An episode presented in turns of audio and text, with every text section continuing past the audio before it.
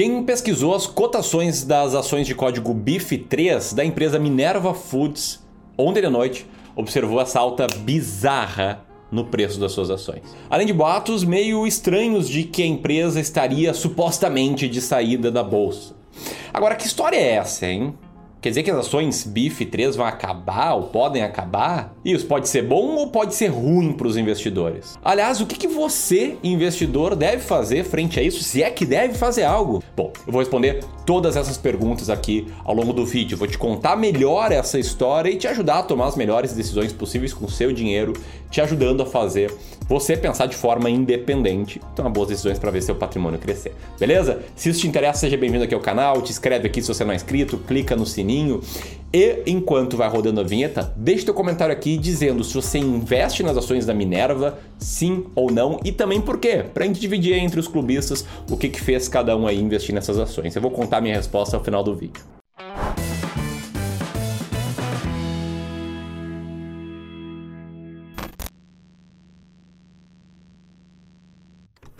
Bom, vamos lá. Saíram ontem, ao final do pregão, rumores de que os controladores da Minerva Foods estariam cogitando um fechamento de capital através de um processo chamado OPA, que é a Oferta Pública de Aquisição. Que é o que acontece quando uma empresa resolve fechar o seu capital na bolsa e voltar a ter o controle total da companhia, voltar a ter todas as ações da companhia. Assim como tem o IPO, quando a empresa entra na bolsa e passa a ser negociada, tem o OPA, que é oferta pública de aquisição, que é quando a empresa sai da bolsa e é comprada. No caso da Minerva, isso supostamente significaria o pagamento de 12 reais por ação para cada acionista minoritário da BIF3. O que significa que a companhia teria que desembolsar 3 bilhões de reais para fazer esse processo. Só que você pode estar se perguntando, né? mas por que a empresa faria isso? Ela já não controla, né? os controladores já não têm o controle sobre as ações, sobre as decisões que a Minerva toma? Afinal, atualmente a VDQ, que é a holding familiar da família Vilela de Queiroz e a gestora saudita Salik, essas duas juntas, compõem o bloco de controle. Elas têm 51% das ações de código BIF3, o suficiente para comandar a empresa. Mas te respondendo aqui, tá? A razão da OPA, essa suposta OPA, seria financeira, ou seja, para ganhar com o suposto desconto que as ações têm hoje aos olhos da empresa, da própria empresa. Te liga só no que, o Edson Tickley, diretor financeiro da Minerva, disse. Ele abriu aspas e fala: olha, a gente não comenta rumores.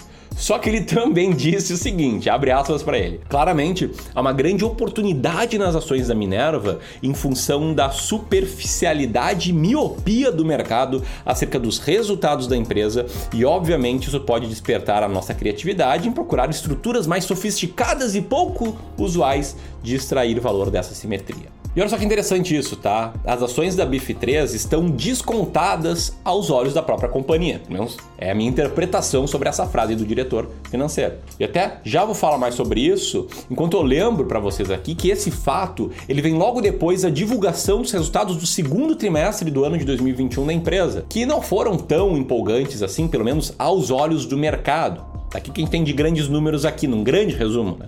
Lucro líquido de 116 milhões, 54% abaixo do mesmo trimestre no ano de 2020.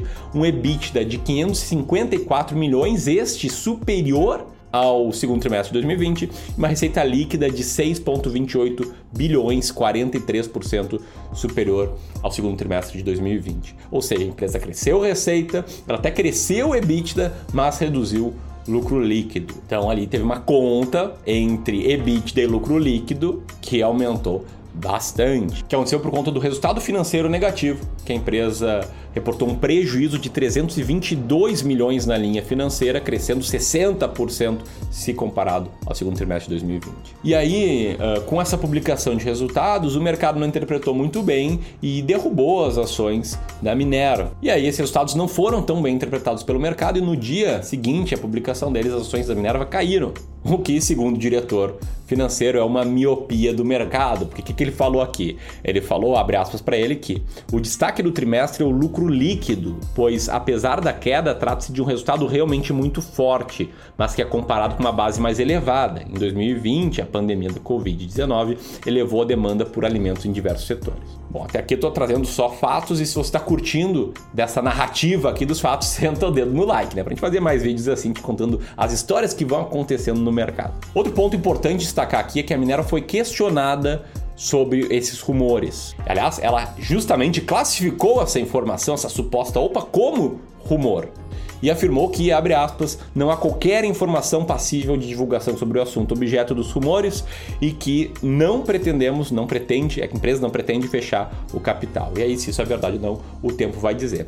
Mas o fato é que no final do pregão de ontem as ações subiram 14%, batendo o preço de R$ 9,94. E hoje, no momento em que eu estou gravando esse vídeo, essas ações estão caindo 6%, retornando ali para o patamar de 9 R$ reais, o que faz que no passado muito curto, no curtíssimo prazo, as ações estejam aí com uma alta de mais ou menos 8,5%. Nesse momento que eu gravo o vídeo. Né? Pode despencar e voltar ao preço anterior, pode subir mais, aquela coisa que o mercado é mega imprevisível no curto prazo. Mas vamos lá, tá? Se realmente rolasse uma OPA a 12 reais, a empresa teria um upside mais ou menos ali de 37,7%, pegando o preço base do dia anterior esse rumor aí, que era R$ 8,71 por ações. Ou seja, quem tem bife na carteira, se saísse a OPA 12 reais, ganharia um bom prêmio.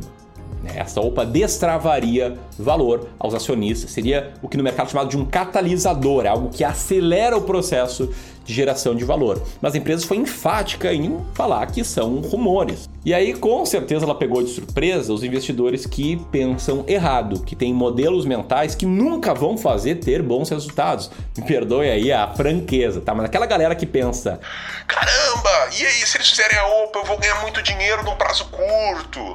Ah, eu vou pegar esses meus 37% de upside, vou entrar no home broker e fazer minha fezinha aqui na BIF.